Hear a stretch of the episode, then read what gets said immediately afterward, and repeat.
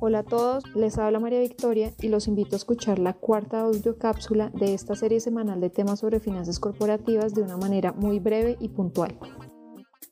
Hola Vicky, hola a todos. Soy Sergio Consuegra y en este nuevo episodio les mostraré una de las ventajas enormes de contar con reservas de activos líquidos en periodos de crisis. Este gran beneficio se basa en tener la posibilidad de reducir el apalancamiento financiero y por ende el riesgo de la empresa.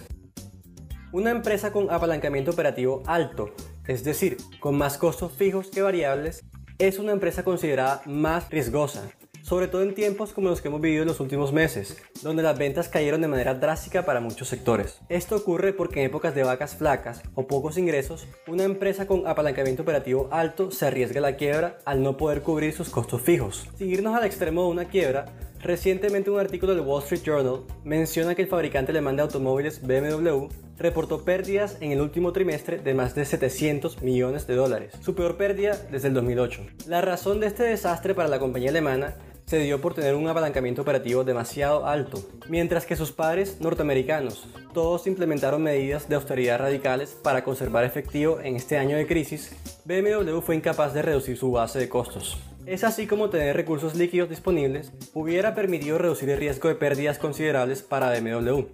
Y no solo BMW, muchas otras compañías que dejaron de recibir ingresos durante la gran cuarentena. ¿Por qué? Esta liquidez le permite a una empresa en épocas de crisis disminuir su apalancamiento financiero.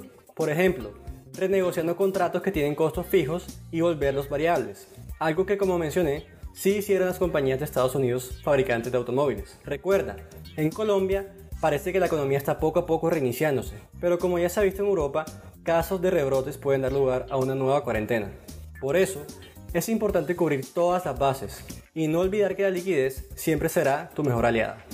Estén atentos la siguiente semana con el episodio 5 de la audiocápsula financiera, esta vez con mi compañero Daniel Espinosa, analista de finanzas corporativas. Gracias a todos por escuchar esta audio cápsula y los invito a suscribirse a nuestro canal de Spotify y seguirnos en Instagram, Facebook, LinkedIn, Twitter y YouTube como arroba corficolombiano.